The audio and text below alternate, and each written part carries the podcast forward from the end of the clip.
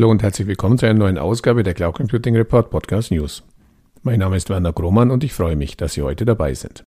Das Jahr 2023 neigt sich unaufhaltsam dem Ende zu und so möchte auch ich die Gelegenheit nutzen, einige Prognosen zu den IT- und Cloud Computing Trends für das nächste Jahr zu wagen.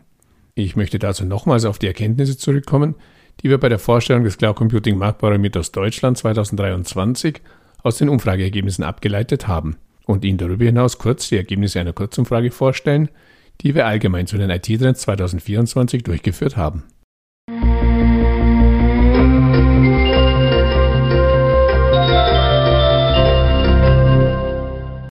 Die erste Erkenntnis lautete, die Corona-Sonderkonjunktur für deutsche Cloud Computing-Anbieter ist zu Ende und damit auch die große Euphorie auf Anbieterseite. Ich denke, diese Erkenntnis hat auch zum Jahresende noch Bestand. Denn auch wenn derzeit viele von uns niesen und husten und immer wieder mal in der Presse von einer Corona-Variante die Rede ist, die ungewöhnlich ist, scheint das Virus seinen Schrecken verloren zu haben und der Weg zurück in einen Lockdown scheint derzeit unvorstellbar. Und deshalb kann derzeit niemand auf Cloud Service Providers Seite auf eine Corona-Sonderkonjunktur hoffen, wie wir es in den Jahren 2021 und 2022 erlebten. Stattdessen trifft leider auch die zweite Erkenntnis zu, die wir damals aus den Ergebnissen des Cloud Computing Marktparameters abgeleitet hatten. Nach Corona ist gleich vor Ukraine. Die Krisen gehen weiter. Bereits bei der Befragung gaben einige Teilnehmende an, dass sie eine deutliche Zurückhaltung auf Kundenseite feststellen bzw. bereits Umsatzausfälle verkraften mussten.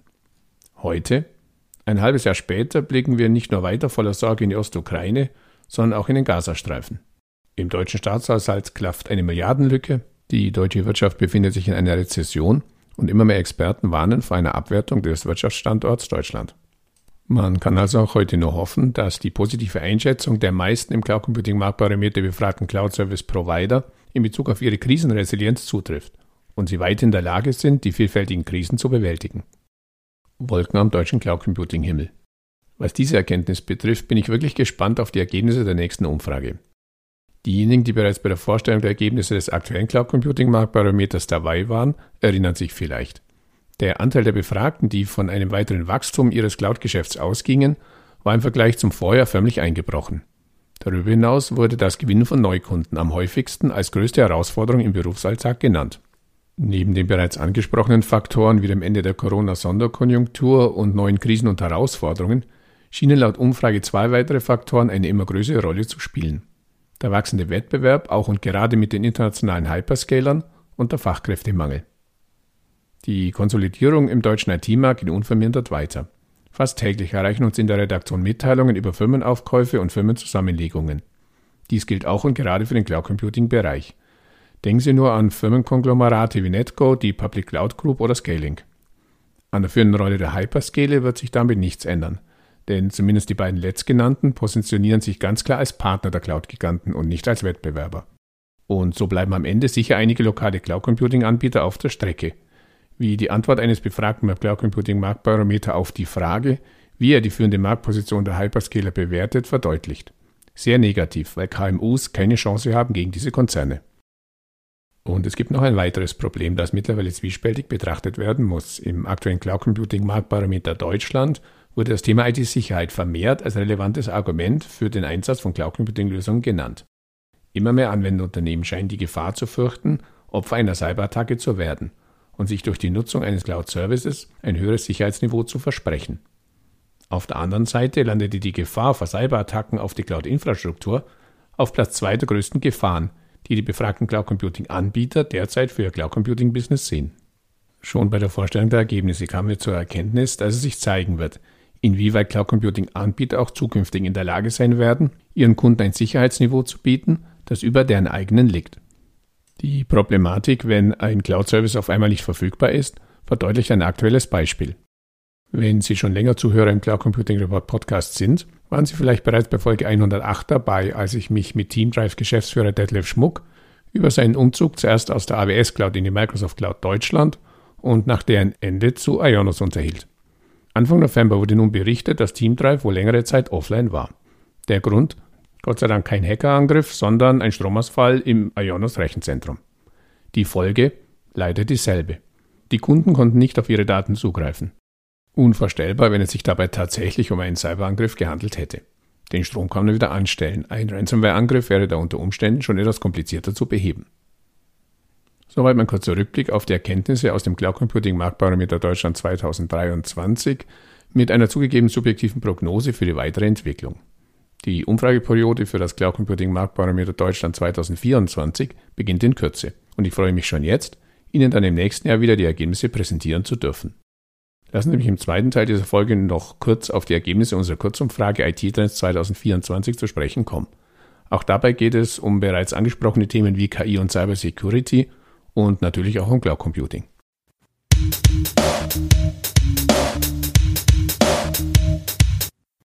Im Mittelpunkt der Kurzumfrage standen drei Kernfragen. Erstens, was sind die IT-Themen, mit denen sich die IT-Verantwortlichen in deutschen Unternehmen in den nächsten zwölf Monaten schwerpunktmäßig beschäftigen werden? Zweitens, welche Änderungen sind bei den IT-Ausgaben, das heißt IT-Budgets, zu erwarten? Drittens, wie wirkt sich dies auf die Vergabe des verfügbaren Budgets für einzelne Technologiebereiche aus? Die Umfrage wurde als Online-Umfrage in den Monaten Oktober und November 2023 durchgeführt. Es beteiligten sich 190 IT-Verantwortliche aus deutschen Unternehmen, fast zwei Drittel arbeiten in Unternehmen zwischen 250 und 5000 Beschäftigten. Knapp ein Fünftel der Befragten ist in Unternehmen mit mehr als 5000 Beschäftigten tätig. Die erste Frage lautete also, welche sind die für Ihr Unternehmen wichtigsten IT-Themen, mit denen Sie sich im Jahr 2024 schwerpunktmäßig beschäftigen werden? Wenig überraschend liegt das Thema IT-Security, Abwehr von Cyberattacken, auf dem ersten Platz. Der Abstand zu den weiteren Themen ist im Vergleich zum Vorjahr nochmals deutlich größer geworden. Auf den Plätzen 2 bis 5 folgen Prozessdigitalisierung, Einsatz künstlicher Intelligenz, digitaler Arbeitsplatz und Cloud-Migration. Die KI kann in diesem Jahr wahrlich als Shootingstar bezeichnet werden. 2023 landete das Thema noch auf dem siebten Platz. Wir hatten damals auch danach gefragt, welches nach Meinung der Befragten die drei derzeit von IT-Anbieterseite am meisten gehabten Buzzwords sind, die für Sie als IT-Verantwortliche derzeit noch keine Rolle spielen. Auf dieser Liste landete die KI damals noch auf Platz 2. Mehr als die Hälfte der Befragten hielten das Thema vor zwölf Monaten noch für einen Hype ohne aktuelle Bedeutung. So schnell kann es gehen.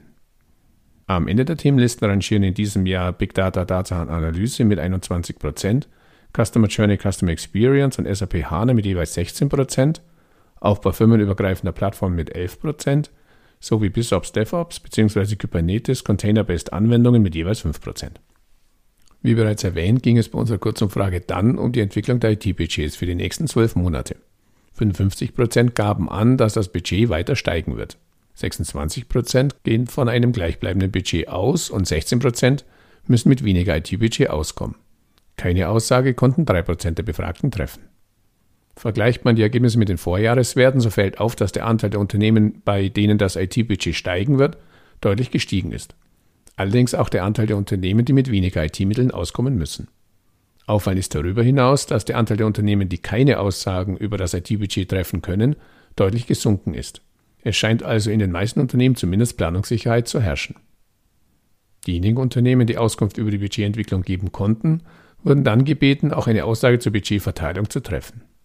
Cybersecurity belegt auch hier den ersten Platz, gefolgt von Prozessdigitalisierung und Aufbau von IT-Personal. Die drei Themenbereiche, die in den meisten Unternehmen mit weniger Budget auskommen müssen, sind Infrastructure as a Service, Zusammenarbeit mit externen IT-Dienstleistern und eigene IT-Infrastruktur. Zum Abschluss hatten die Befragten dann noch die Möglichkeit, ein frei formuliertes Statement zu den IT-Trends 2024 abzugeben. Und die Aussage, die mit großem Abstand am häufigsten fiel, war, es wird bzw. es bleibt spannend.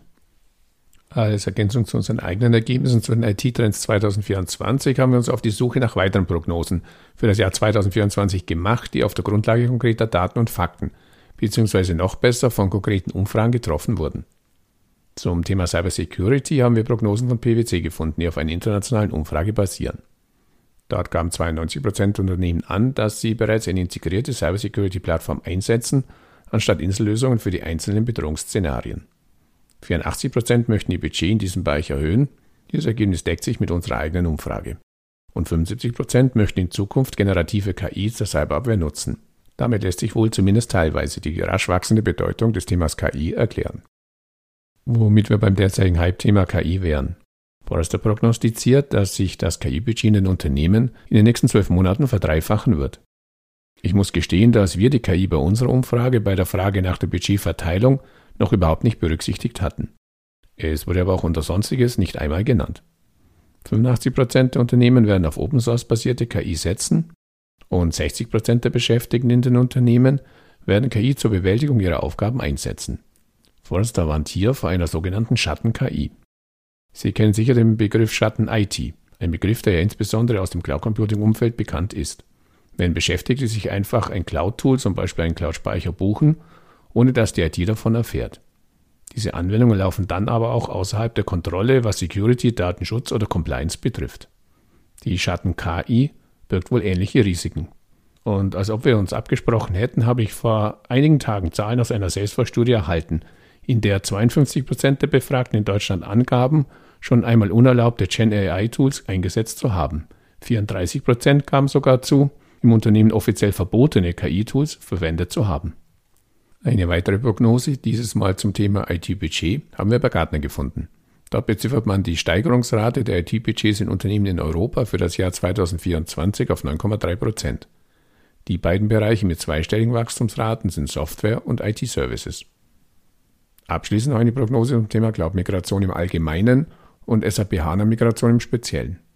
In einer Umfrage des IT-Online-Magazins vom Oktober 2023 nach dem bevorzugten Betriebsmodell bei der SAP HANA-Migration gaben 33 Prozent die SAP HANA Cloud Private Edition an.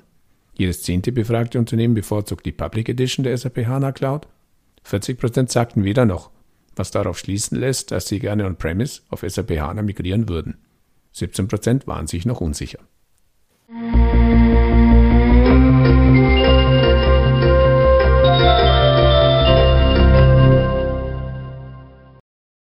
Soweit mein Rückblick auf das Cloud Computing Jahr 2023 und Ausblick auf die IT-Trends 2024.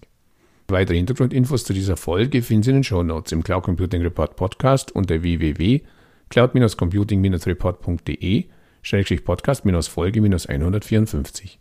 Falls Sie regelmäßig über aktuelle Neuigkeiten und Hintergrundberichte zum deutschen Cloud Computing Markt informiert werden möchten, abonnieren Sie uns am besten auf Spotify, Apple Podcasts oder Google Podcasts oder in der Podcast-App Ihres Vertrauens. Und wenn Ihnen gefällt, was Sie da hören, freuen wir uns natürlich immer über ein entsprechendes Like. So viel für heute. Vielen Dank für Ihre Aufmerksamkeit und bis zum nächsten Mal. Ihr Werner Grohmann.